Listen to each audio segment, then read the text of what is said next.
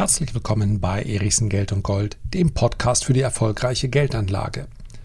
In dieser Folge werde ich darüber sprechen, dass ein Verteidiger nicht unbedingt Tore schießen und Gold nicht unbedingt steigen muss. Warum aber auch aus meiner Sicht es gar nicht unrealistisch ist, dass Gold bis auf 5000 US-Dollar oder sogar höher steigt, auch das möchte ich heute besprechen. Wer kennt bzw. kannte ihn nicht? Jürgen Kohler, Fußballgott, hat Diego Maradona damals sowas von im Griff gehabt. Ein Mann, der, wie er im Buche steht, vielleicht noch vergleichbar mit der Walz aus der Pfalz, also Hans-Peter Briegel. Und alle jüngeren Zuhörer werden jetzt sagen, Erichsen, wovon redest du? War das vor dem Krieg, nach dem Krieg? Ich kann es euch gar nicht so genau vermitteln, denn wenn ich euch sage, das waren Verteidiger im Fußball, dann kann ich aber nicht sagen, dass es so Typen waren wie Antonio Rüdiger oder Jerome Boateng. Warum? Weil die beiden theoretisch auch ein Spiel eröffnen können. Das war aber nicht die Aufgabe von Jürgen Kohler. Jürgen Kohler ist auf den Platz gegangen und dann wusste er, okay, das ist mein Gegenspieler. In dem Fall Maradona, deswegen hat er Legendenstatus äh, erreicht, weil Maradona gar nichts zu melden hatte und Kohler auch sonst kein schlechter war. Der hat seinem Gegner in die Augen geguckt und hat in dem Blick geschrieben, äh, übermittelt, weißt du was, das wird heute ein sehr, sehr schmerzhafter Tag für dich. Das war die Aufgabe damals eines Manndeckers, Schmerzen zu verteilen, selber auch Schmerzen einzustecken, denn ein echter Manndecker benutzt natürlich keine Schienbeinschoner und Schmerzen auszuteilen. So, was hat das jetzt mit Gold zu tun? Zuerst mal gar nichts. Aber ich kann mich noch sehr, sehr gut daran erinnern, wie Jürgen Kohler dann für damalige Verhältnisse für viel, viel Geld verpflichtet wurde. Und der Manager hat erzählt, ja, der Kohler kann auch Tore schießen. Wo ich dachte, what? Von wem spricht er da? Schienbeine kann der brechen, frag los. Und vermutlich kann er im Training auch dreimal den Ball hochhalten. Aber Tore schießen, da redet sich jemand den Transfer aber richtig schön. Und genau das passiert Gerade in Deutschland, normalerweise habe ich ja gar kein, äh, gar nicht vor, hier irgendwas zu bashen. Die Fehler der Geldanlage passieren auch anderswo. Aber wenn wir über Gold sprechen, dann kann ich sagen, gerade in Deutschland. In Deutschland reden sich die Menschen ihre Goldinvestments nämlich sehr gerne schön. Das gilt auch für andere Investments. Bei Goldinvestments ist es nur so offensichtlich, weil wir eine riesen Fangemeinde haben und das einfach nur aus einer gewissen Historie heraus. Gold hat selbstverständlich im Vergleich zu allen anderen Anlageklassen, wir kennen das noch aus Asterix-Heften, ja, Gold gibt es schon tausende von Jahren. Und Gold ist Geld, Geld ist Gold. Das war ja auch mal tatsächlich so. Früher hat man auch wirklich mit Gold bezahlt. Früher gab es dann zwar, beziehungsweise es gab dann viel, viel später Geldscheine. Aber selbst für diese Geldscheine war dann im Goldstandard eine gewisse Menge Gold hinterlegt. Vielleicht kommt es daher, dass wir ein gewisses Sicherheitsbedürfnis haben und vielleicht lässt sich das auch damit erklären, dass wir halt eine Generation hatten, die wirklich innerhalb weniger Jahre alles verloren hat, beziehungsweise der alles weggenommen wurde. Vielleicht kommt es daher. Aber wir sind ja nun auch schon ein paar Jahrzehnte weiter und die große Fangemeinde von Gold, die wird kaum kleiner. Vielleicht ein ganz kleines bisschen kleiner, weil der ein oder andere abgewandert ist zu Bitcoin, aber sie ist nach wie vor da. Und ich habe überhaupt nichts dagegen. Die Historie von Gold ist tatsächlich etwas Bemerkenswertes. Aber man darf sich ein Investment in Gold auch nicht schönreden. Denn wer einzig und allein, und das gibt es durchaus, in Gold investiert ist, der fährt eine viel, viel schlechtere Rendite ein als jemand, der diversifiziert in verschiedenen Anlageklassen, wie beispielsweise noch Aktien oder Immobilien unterwegs ist. Wenn man ganz bewusst diese Entscheidung trifft und sagt, ich will gar nicht mein Vermögen wachsen lassen, ich möchte mein Vermögen nur erhalten, mehr nicht, dann kann man das machen mit Gold. Man sollte dann allerdings nicht noch den Zusatz geben, weil es die sicherste Anlage überhaupt ist. Denn das ist nicht nachweisbar. Was ist denn sicher? Sicher ist etwas, was mit der Zeit eine gewisse Rendite bringt und die Rendite muss mal mindestens so groß sein, dass die Inflation ausgeglichen wird. Und das schafft Gold. Und deswegen hat es auch einen festen Platz in der Geldanlage. Persönlich bin ich zu, ja, der Anteil ist weil natürlich andere Anteile schneller gewachsen sind, etwas geschrumpft auf 8, 9 Prozent bin ich investiert in physisches Gold und Silber. Und es gehört dazu, ja, bis zu 12 Prozent wäre vielleicht noch gerade vernünftig. Darüber ist es zumindest unter Renditeaspekten nicht das Schlauste. Und wer jetzt sagt, naja, aber was ist mit der Sicherheit, wenn das System zusammenbricht und wenn der System Reset kommt?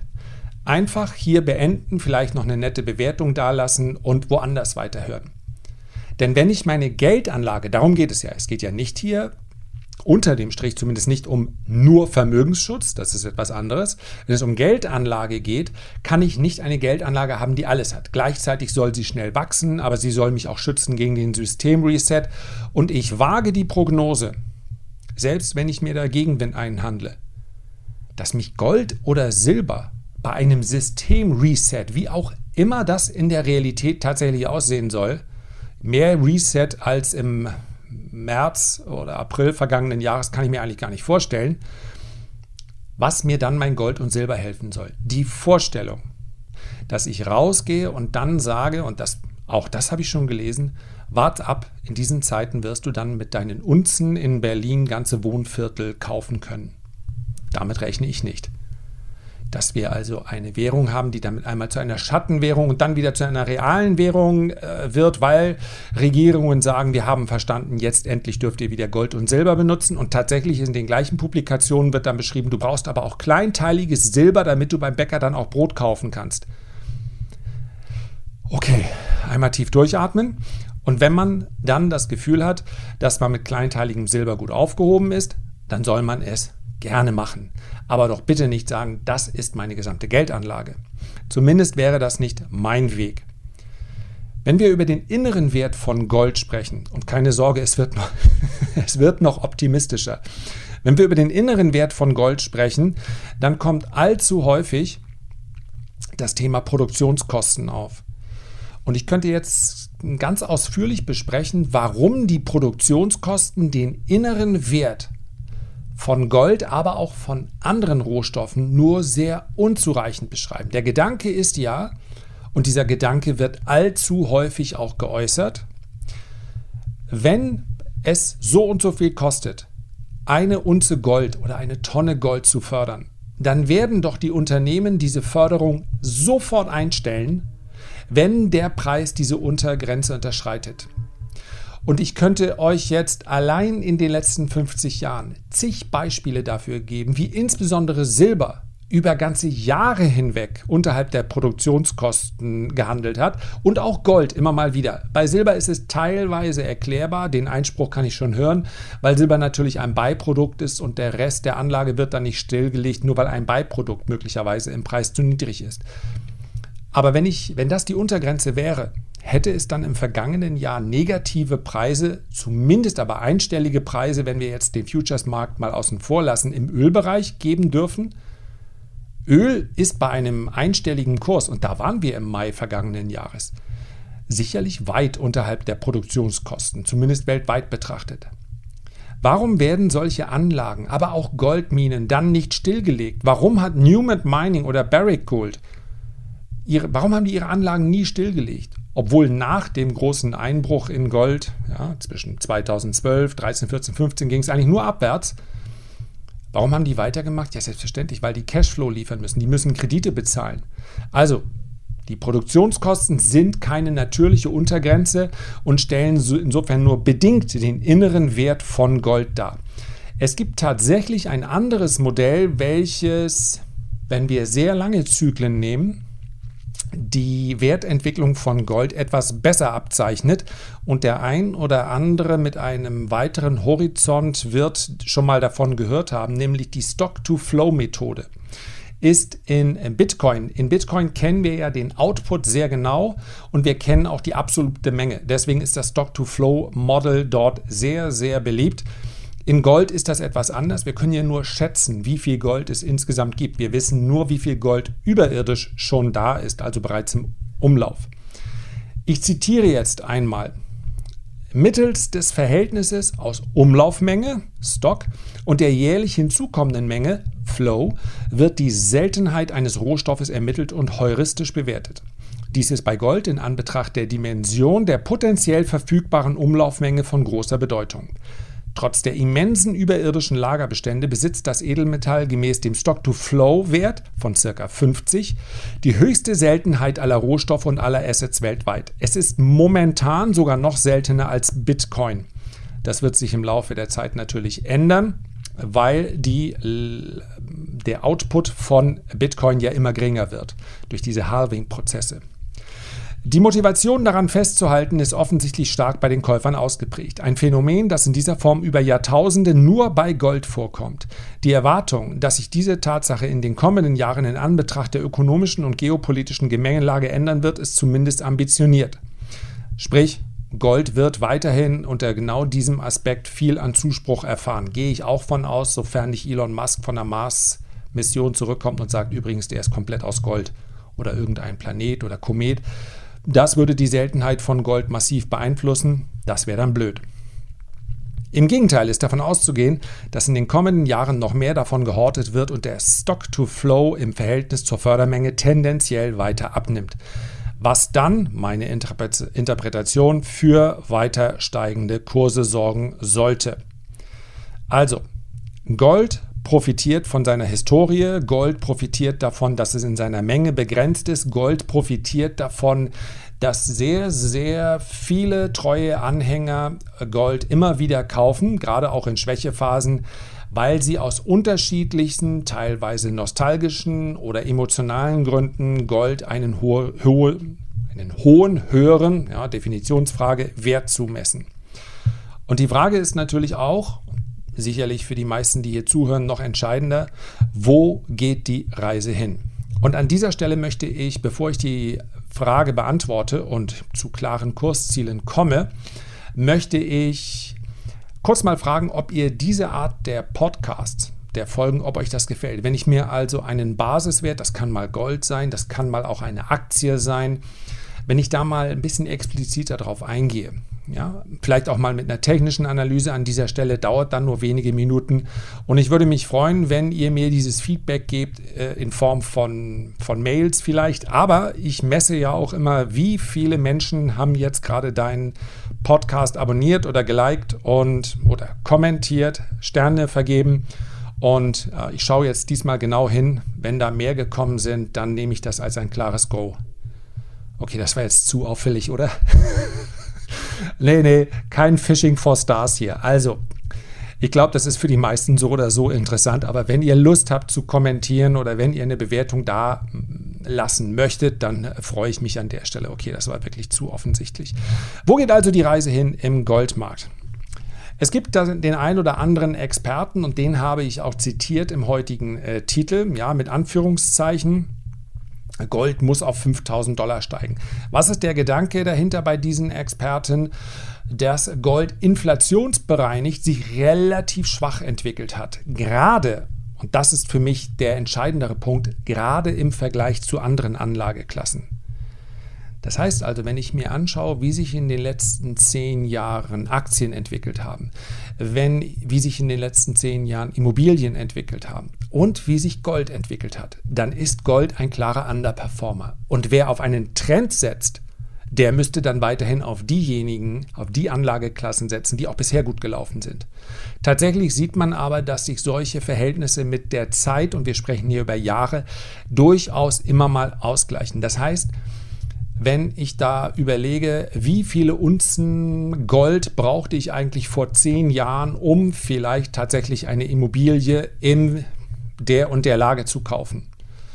Oder äh, Top-Aktien, ein Top-Aktien-Portfolio in der und der Größenordnung zu kaufen dann muss man sagen, dann hat Gold hier nicht mal ansatzweise die Entwicklung mitgemacht, die diese beiden Märkte vollzogen haben.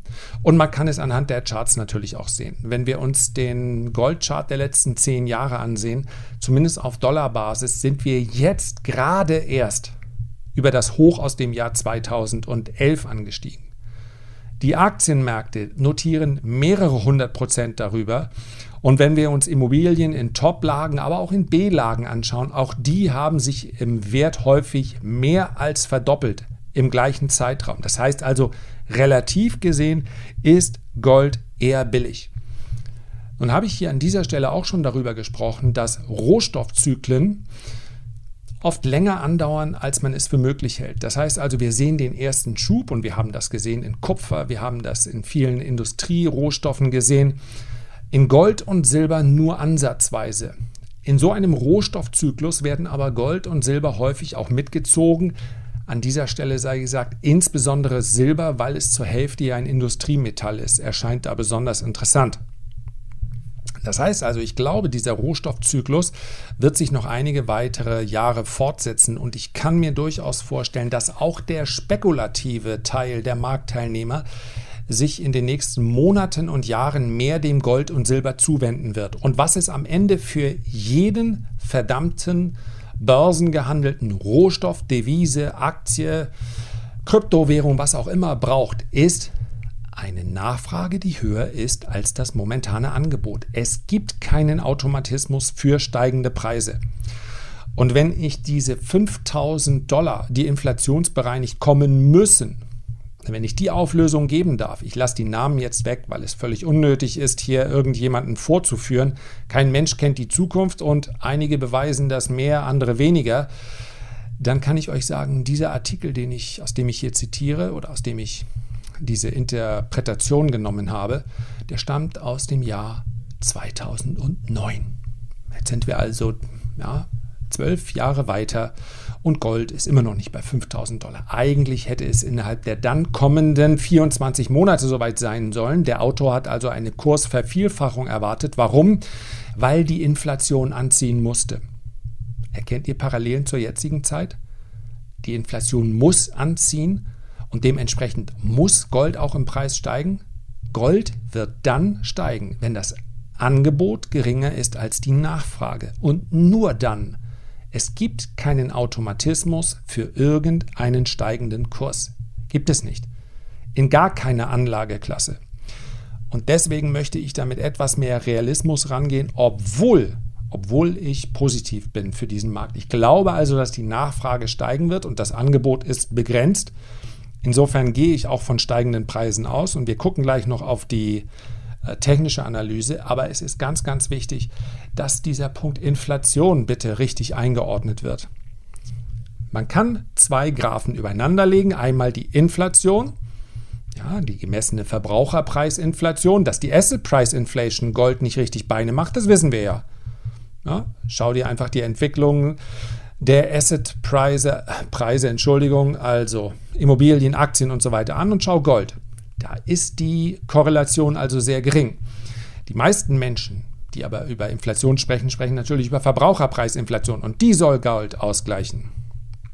And guess what? Das hat sie. Tatsächlich hat Gold das auch im Laufe der Zeit geschafft. Aber die Korrelation zur Verbraucherpreisinflation ist trotzdem sehr, sehr inkonstant, denn die einzig echte, funktionierende, messbare Korrelation, großer Trommelwirbel, ist zu finden, wenn wir auf Gold schauen und auf die Realzinsen. So, und Realzinsen heißt der Nominalzinssatz und davon müssen wir dann noch abziehen, was es an Inflation derzeit gibt. Und weil wir eben so lange keine negativen Realzinsen hatten, ja, aber die versteckte Verbraucherpreisinflation, Tomaten sind immer schon teurer gewesen, scheiß Euro-Umstellung, bla bla bla. Entschuldigt, dass ich das so lapidar darunter rattere, aber entscheidend ist, was der Markt draus macht und nicht, was ich mir am Stammtisch erzähle. Und die gemessene Verbraucherpreisinflation bzw. die ausgewiesene Verbraucherpreisinflation war eben nicht so hoch. Und die Börse hat die für bare Münze genommen. Und wenn ich mich immer auf die Hinterbeine stelle und sage, ja, aber in Wahrheit in Ordnung. Aber entscheidend ist doch für meine Investments, was der Markt sagt. Es hilft mir ja nicht, wenn ich als Einziger den Standpunkt habe.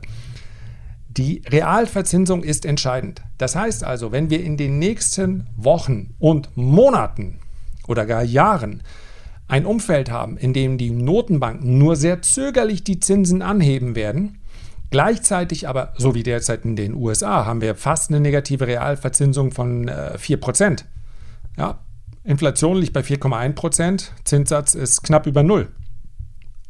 Dann ist das ein Umfeld, welches über kurz oder lang zu deutlich steigenden Notierungen im Goldmarkt führen wird.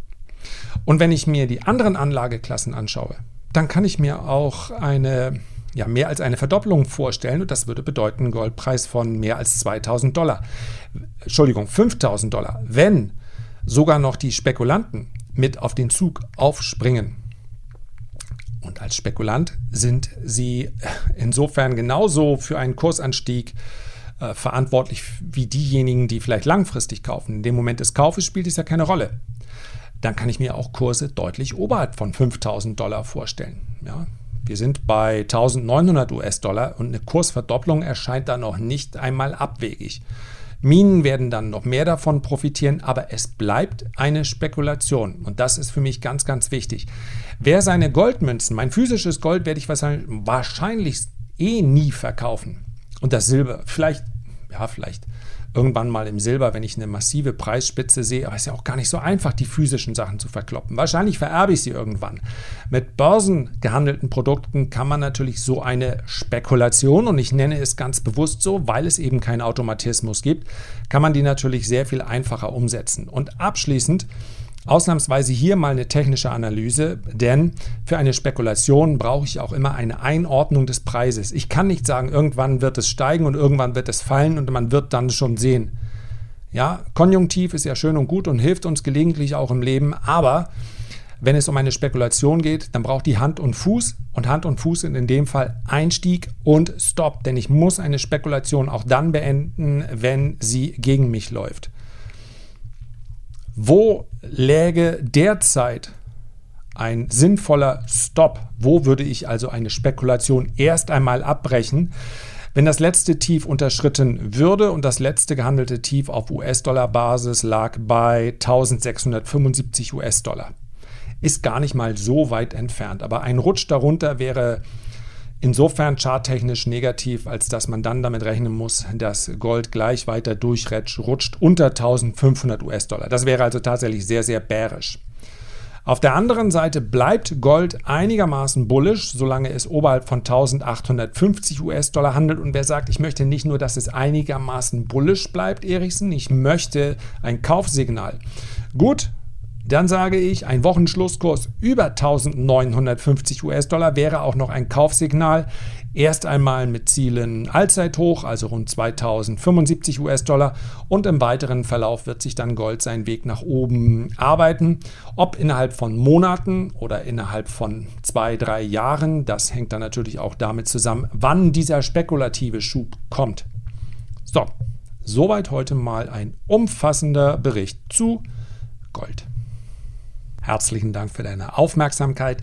Ich freue mich, wenn du dir die Zeit nimmst, ein Feedback oder einen Kommentar zu hinterlassen. Und wie immer freue ich mich am allermeisten, wenn du auch beim nächsten Mal wieder mit dabei bist. Alles Gute bis dahin, dein Lars.